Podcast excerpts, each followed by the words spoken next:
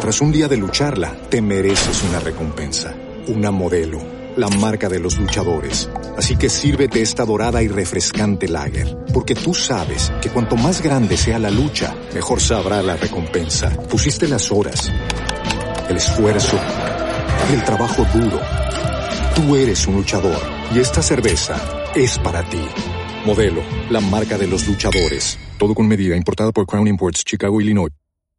Lucky Land Casino asking people what's the weirdest place you've gotten lucky? Lucky? In line at the deli, I guess? Aha, in my dentist's office.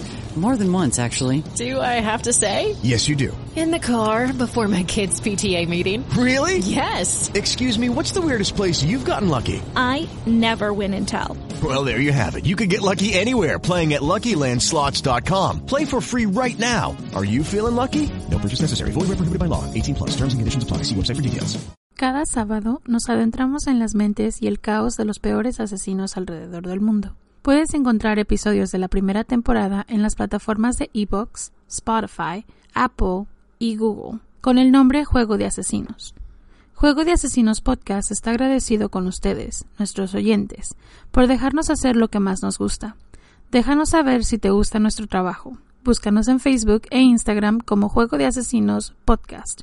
Si te gustó el episodio de hoy, la mejor manera de ayudarnos es dejarnos un comentario, tu like, seguirnos, compartir o dejarnos un review en Apple Podcast. De verdad, son de muchísima ayuda. Advertencia.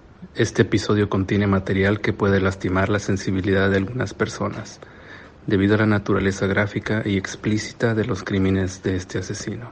Se recomienda discreción. Niños, deben comerse todas sus verduras, si no, vendrá un monstruo orejón y se los llevará. Bienvenidos a Juego de Asesinos.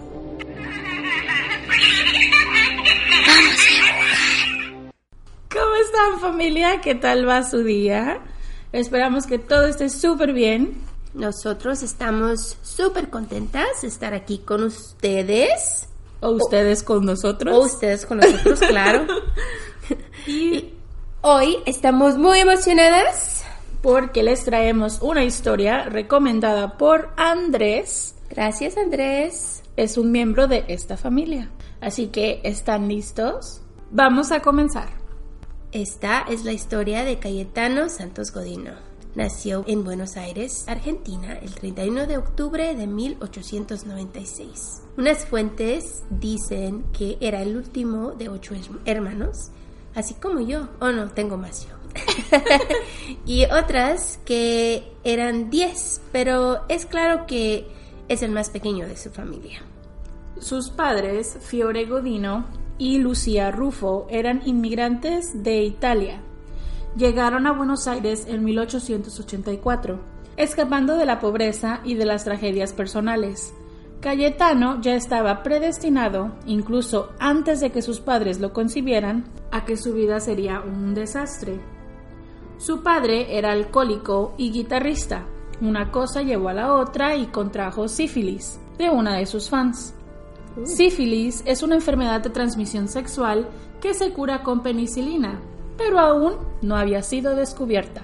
La penicilina no se creó hasta 1929. Esta enfermedad no detuvo a su madre de tener relaciones sexuales, y aunque se sabe poco sobre ella, Godino fue casi con certeza víctima de un mix de sífilis y el síndrome de alcoholismo fetal, dado al extenso alcoholismo que impregnaba a toda su familia. Era físicamente atrofiado, con brazos y piernas demasiado largos, orejas como jarras que sobresalían de su cabeza y un cuerpo corto.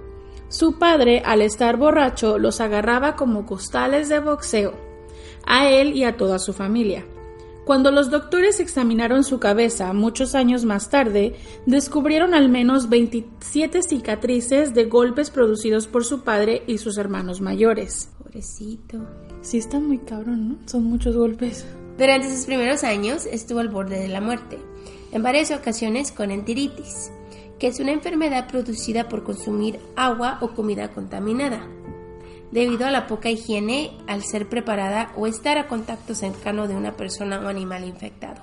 Al principio del siglo XX, el barrio Parque Patricios de Buenos Aires era uno de los peores de la ciudad. había un enorme matadero donde los niños a menudo podrían ver cómo el ganado era conducido y sacrificado a la vista de cualquiera en las calles. Creo que eso sí está como muy... que todos los niños puedan ver cómo matan una vaca. Eh, Es no es lo diferente cuando mi mamá mataba gallinas Ay, mi mamá, sí es cierto. enfrente de mi niña Y- los metía a la cubeta a morir. oh my god. Salvaje. Yes.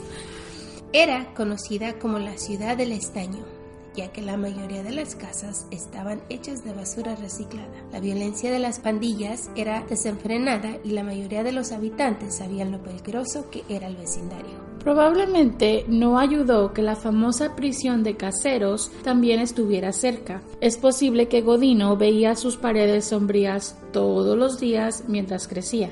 Entró a la edad de 5 años a la escuela y tuvo que ir a seis diferentes escuelas porque de todas lo expulsaban por su falta de interés en los estudios y su comportamiento rebelde y agresivo. De todas formas, nadie lo enseñó a leer o escribir. Es como uno de esos niños que lo dejan pues ahí.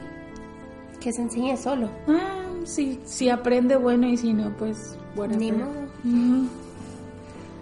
Al estar ausente de la escuela y la falta de atención, se enfocaba a deambular por las calles de su vecindario, pues también le ayudaba a estar lejos de su casa. Se convirtió en una vista familiar para otras personas del barrio y su extraña apariencia le dio el apodo del petizo orejudo o enano orejón. Quizás si se hubiera preguntado Quizás si se hubieran preocupado por lo que este chico disfrutaba hacer cuando nadie lo estaba mirando, hoy no estaríamos contándoles esta historia.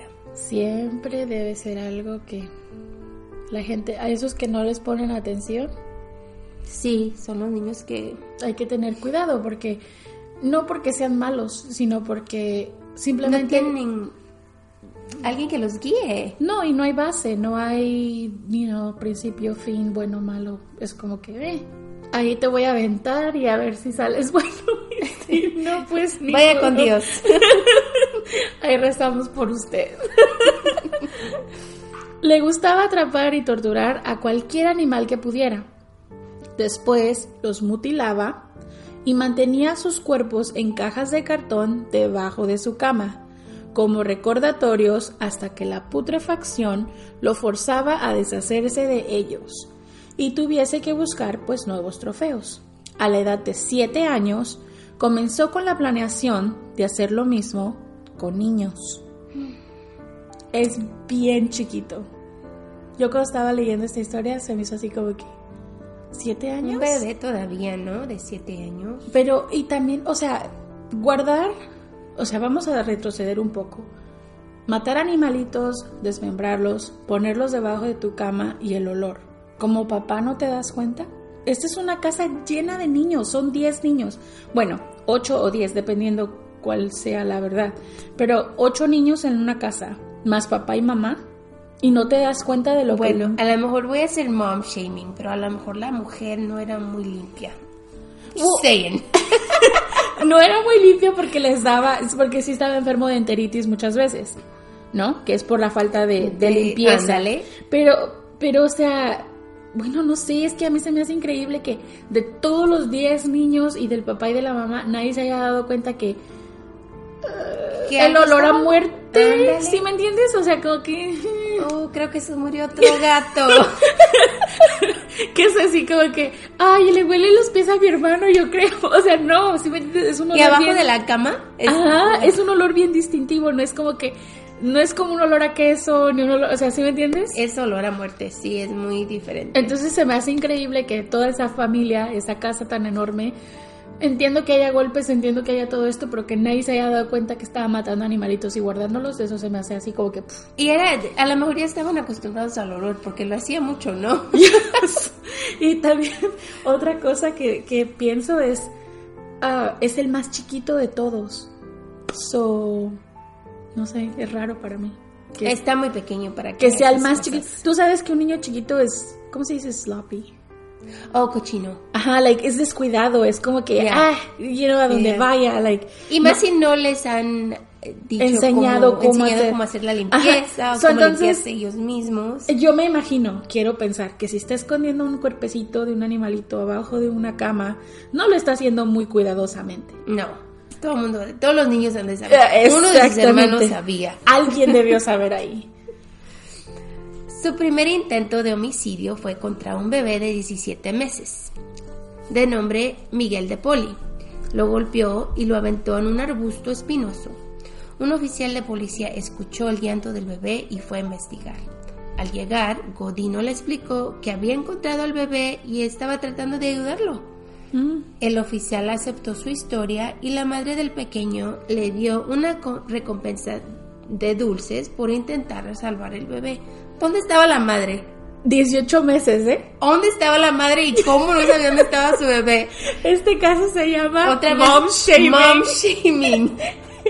Esta historia, conforme íbamos leyendo, yo así como de que las edades de los niños, o sea, que...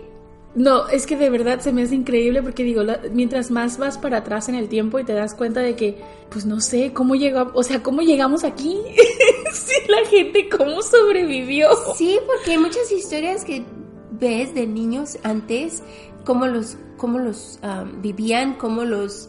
Los educaban y los dejaban afuera y, y todo muy normal y tú así como de que... Había muchos niños, por eso. Sería tratar de cuidar uno al otro, no sé, I don't know, demasiado para mí.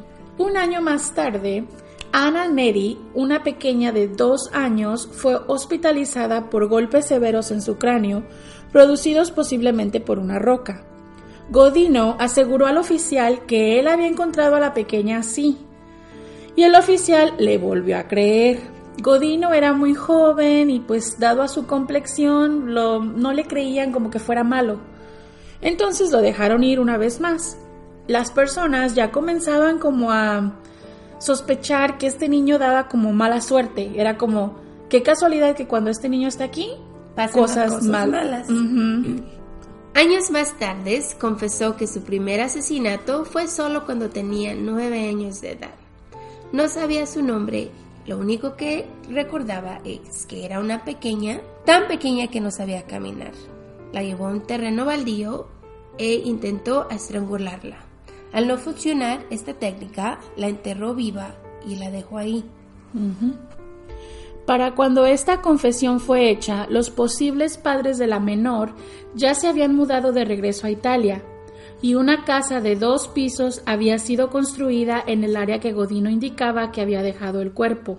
Nunca se corroboró nada, ni la existencia del cuerpo ni la identidad de la pequeña. Y esto fue así como cuando estaba leyendo, era algo así como les daba flojera, como flojera, lo- lo- el, el artículo lo llamaba como flojera, de tener que excavar y buscar y volver a construir. Y como los padres ya estaban en Italia, pues era así como que, ah, pues ya se fueron. Y Pues ya que ya no you ocupan, know, it's fine. Yeah, so es 1900, no hay, tele- no hay teléfono, no hay nada, so, eh. Y así lo dejaron. Lo dejaron ir, así nada más. O sea, dejaron esa. Como dijo, oh, confesó este asesinato, bueno, lo contamos, pero no sabemos quién es. Y no nos importa saber, anyway. Qué feo. El 5 de abril, su padre le descubrió una caja con los canarios de la familia muertos y sin ojos, ahí puestos a un lado de su cama. El padre lo llevó a la estación de policía y les rogó que por favor hicieran algo con su hijo. Se la pasaba peleando a golpes con sus hermanos y tenía una maña nueva de masturbación. Lo hacía enfrente de quien fuera y a cualquier hora del día. Así que su padre firmó una queja oficial y fue llevado a una escuela reformatoria por dos meses y puesto en libertad. Es un niño de 9 años, 10 años. O sea, no, la policía no sabía qué hacer con él. Porque esto es como ese, en ese tiempo los criminales son adultos. Entonces, No sabían no qué sabían hacer, qué hacer niño. con él. Ajá, no sabían qué, qué hacer con un niño. Entonces, lo que se les ocurrió fue, ah, llevemos una, a un reformatorio y esperemos lo mejor. Pienso que estaban pensando ellos que dos meses le iba a hacer bien y ya iba a salir normal. Pero cuando él regresó, no perdió el tiempo y sus viejos hábitos regresaron. El 9 de septiembre de 1908 encontró a una de sus víctimas, Severino González, de dos años de edad. Le prometió que le daría dulces y lo llevó de la mano a un almacén justo al cruzar la calle. Ahí intentó asesinarlo ahogándolo en una, pues como de esas tinas enormes donde los caballos toman agua. El dueño del lugar escuchó los gritos y al llegar ahí vio a los dos niños empapados, uno en la tina y el otro fuera. Godino le dice al hombre que una mujer vestida de negro aventó al bebé ahí y que él estaba cerca, el héroe, llegó justo a tiempo para salvarlo. Incluso al día siguiente guió a los policías por la supuesta ruta de esta mujer. Ok, si los policías ya lo tienen en el radar, ¿por qué no le preguntan más cosas? Eso fue lo que yo dije. Tercera vez que está un niño está un niño a punto de morir y este niño está enseguida de ellos. ¿No sería como que ya te da mala espina? ¿Ya algo hay mal ahí? A seis días de este incidente quemó los párpados de un bebé de nombre Julio Bote, de 22 meses, con cigarrillo. Los gritos del bebé hacen que la mamá venga corriendo y Godino salió corriendo antes de que llegara la señora. Y Bernie Silence. Ay, pobre bebé, imagínate. I know. Y, o sea, la mamá, ¿dónde estaba? ¿Quién sabe? Otra vez, ¿dónde está la madre? ¿Y por qué estaba el bebé solo? Lo siento, pero es que no entiendo por qué está un bebé solito y luego, bueno, ponle que lo haya dejado, no sé, en alguna carriola ¿Dormido o algo. o algo? Por hacer, ajá, por hacer algo y a este cabrón se le ocurre conseguir un cigarrillo y quemarle los ojos. O sea, no, no sé, de verdad. Ya como que aquí ese instinto como que ya se le está haciendo muy extraño. Sus ataques a menores continuaron y era muy bueno para sacarse del problema y no recibir ningún tipo de castigo.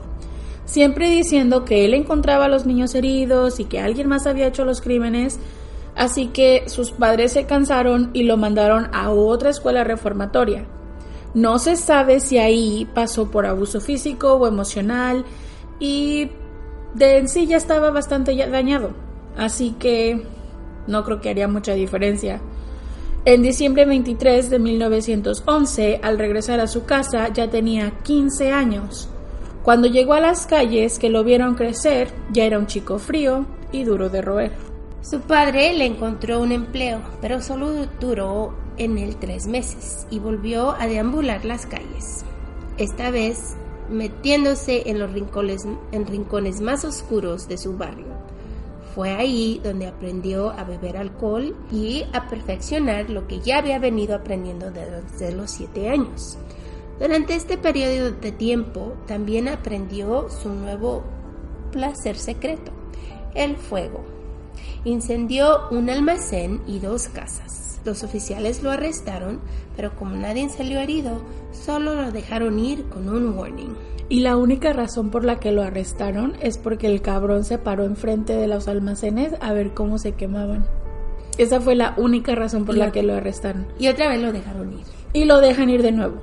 O sea, porque como nadie salió herido, yo digo, es, es, yo pienso que si tú estás dañando la propiedad de alguien, debe de haber castigo. Tienes que pagar por eso. Sí. Sí, debe de haber algún tipo de castigo. Me imagino que ya ahora ya es diferente, estamos hablando de los 1900, así que, bueno, espero. en enero 21 de 1912, el cuerpo de un chico de 13 años llamado Arturo Laurora fue encontrado en una casa vacía.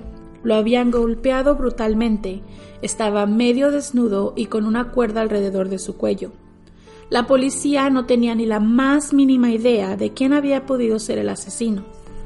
No fue sino hasta años más tarde, en una confesión, que supieron que el petizo orejudo había sido el responsable. Indicó que llevó a la víctima a una casa vacía, cubrió su boca con un pañuelo después de amarrarlo y procedió a darle de golpes con una rama de higo.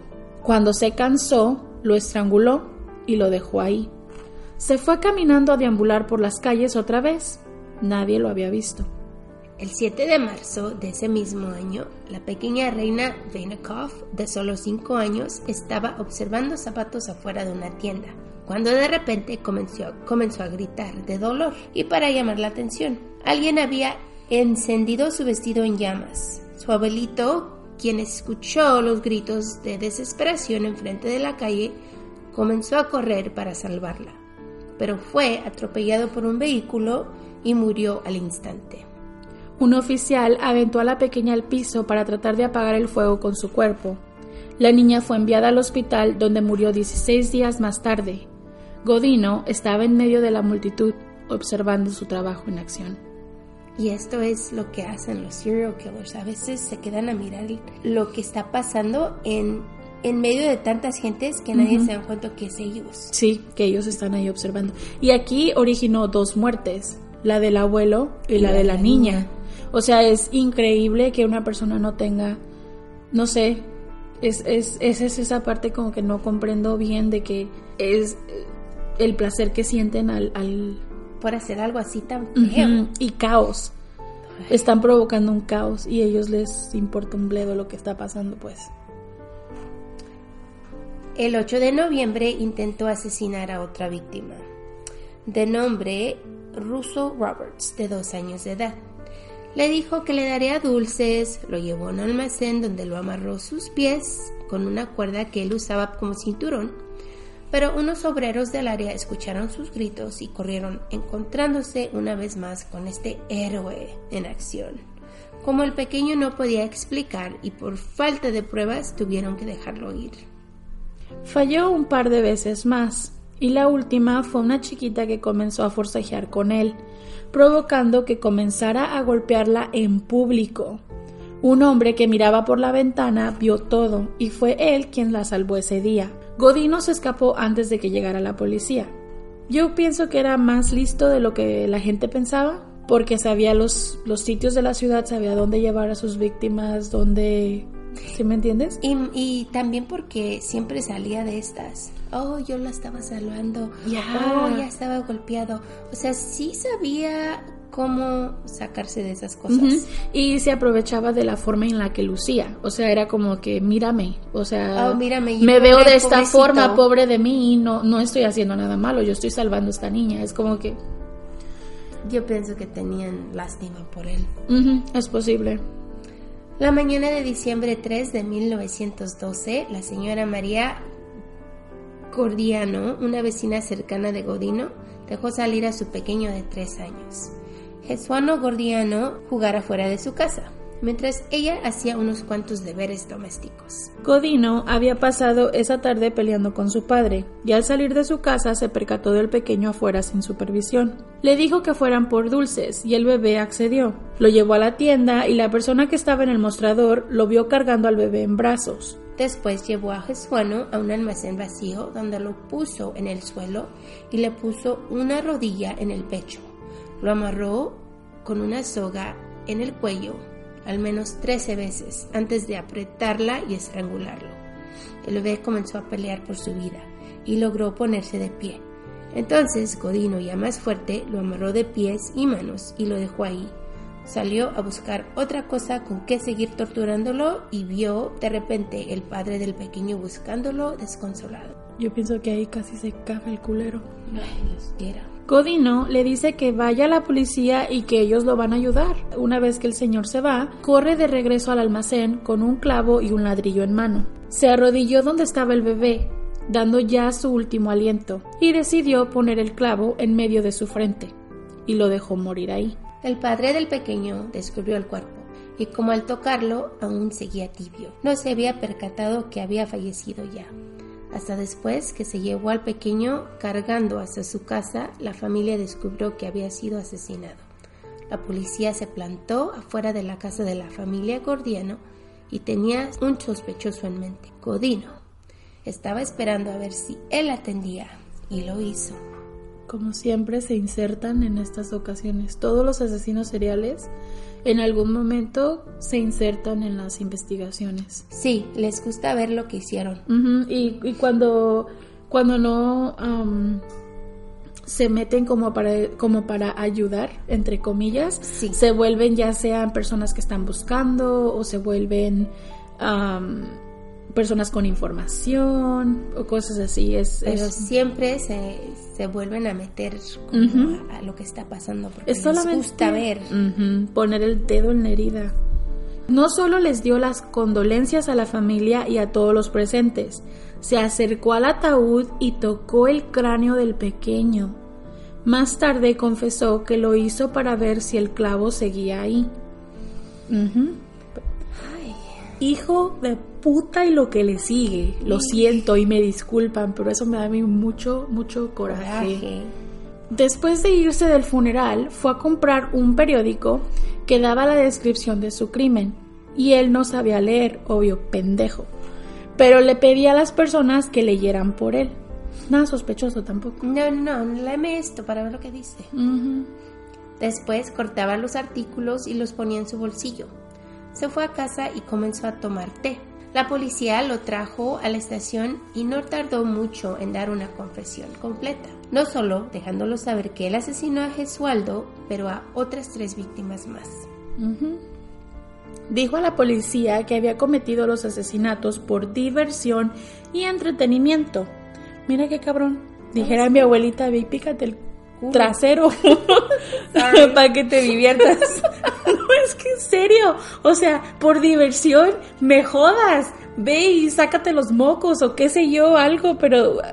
uh, Tomarle una- la vida a una persona, eso es... ya, por diversión. Ay, no sé, a mí esas cosas a mí me dan mucho coraje.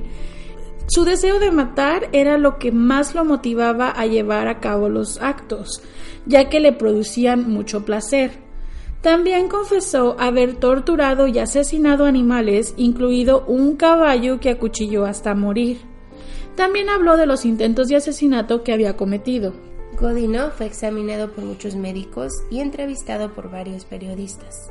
Y él amaba la atención, como muchos de ellos lo aman, la atención que él estaba recibiendo, claro. Les digo que asesinar era parte de su rutina. Muchas de las mañanas decía que iría a buscar empleo y en realidad solo salía a buscar pues víctimas para estrangularlas porque no tenía sentido común y no mostraba señales reales de remordimiento por sus acciones, a excepción del miedo a que lo atraparan, pues. Mm. O sea, no tiene sentimientos para otra cosa, pero que lo atrapen, eso sí no. No, porque eso sí le daba miedo. Déjame tomar mi café y me voy a matar a alguien. ¿Qué pedo? ¿Cuál rutina? No entiendo. Mi cabeza está así que... Los oficiales no sabían qué hacer con él. Solo tenía 16 años, pero era muy peligroso por este instinto asesino que tenía. Hubo muchas disputas en la razón por la cual asesinaba. Muchos intentaban explicar su comportamiento homicida como un problema que se produjo por el abuso infantil y otros que por sus deformidades al nacer.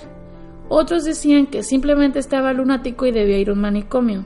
En los artículos que leí, este, no daban como que fuera un hecho real el, ah, el hecho de que tuvo una cirugía en las orejas, porque decían que le hicieron una cirugía en sus orejas, porque decían que cortándole las orejas a lo mejor de ahí venía la maldad.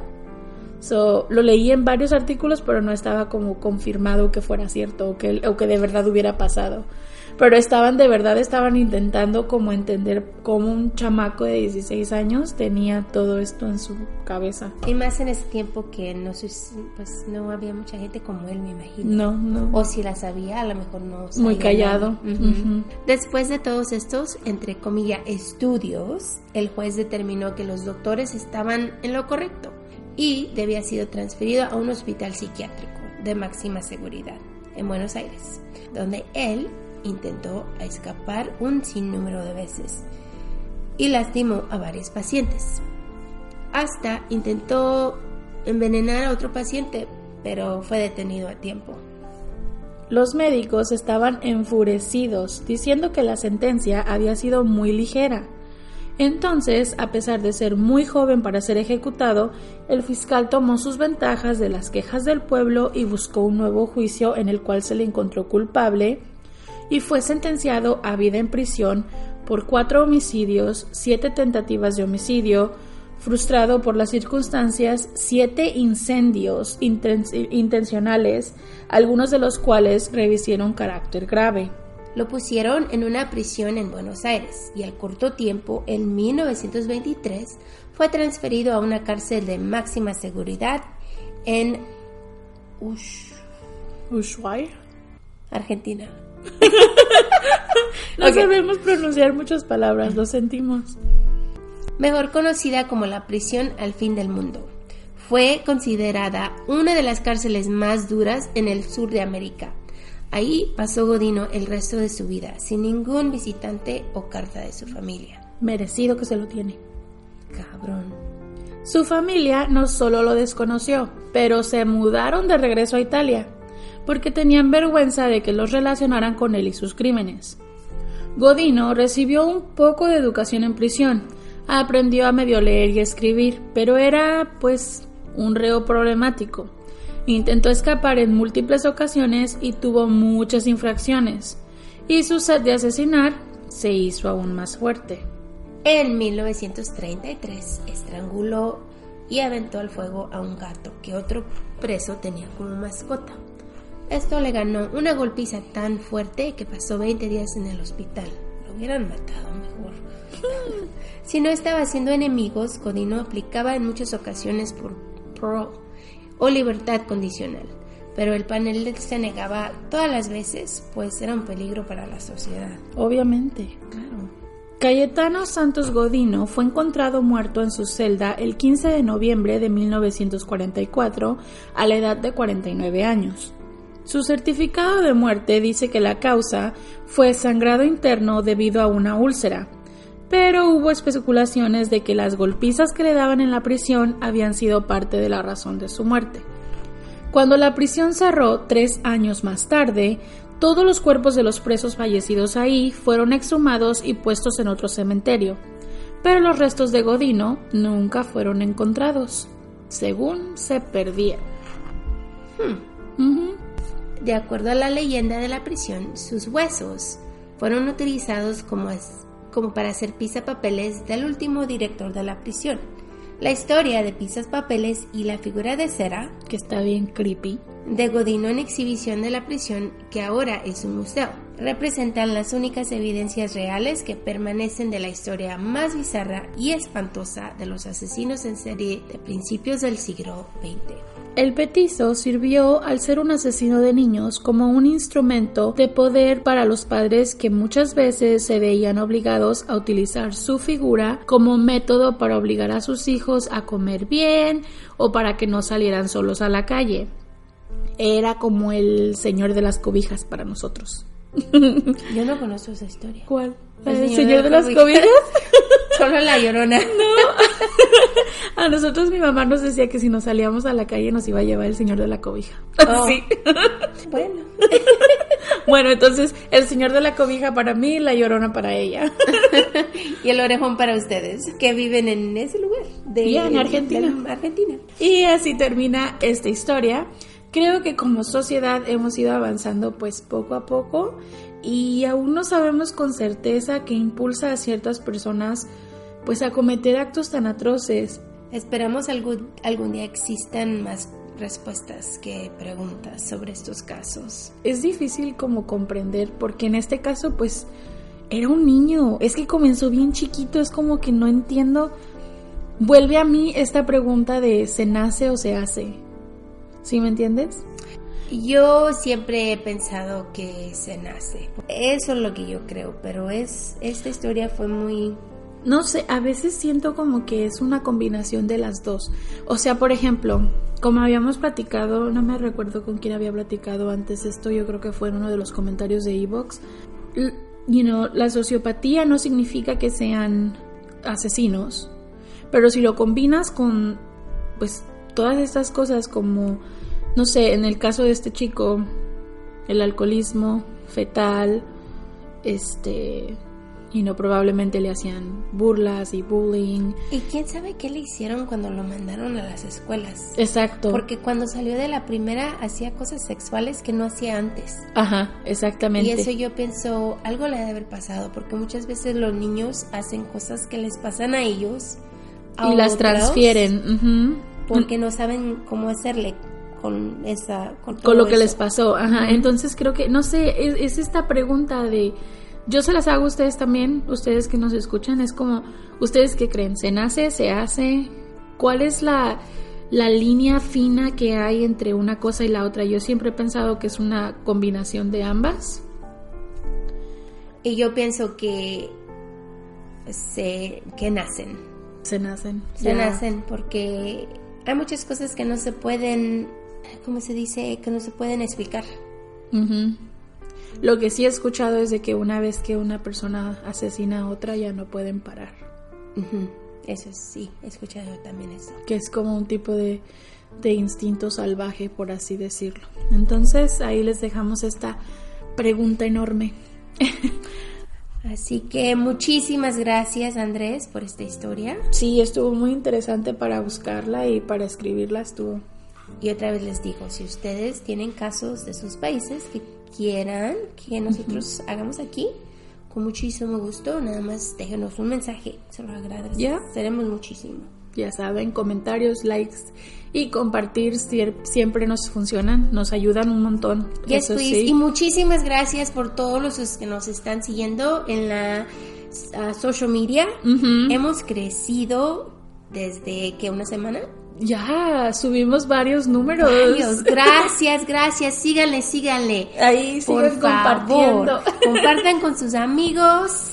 Y los enemigos también. Digan, si les caemos mal, díganle, estas chicas son horribles, escúchenlas. Lo que sea.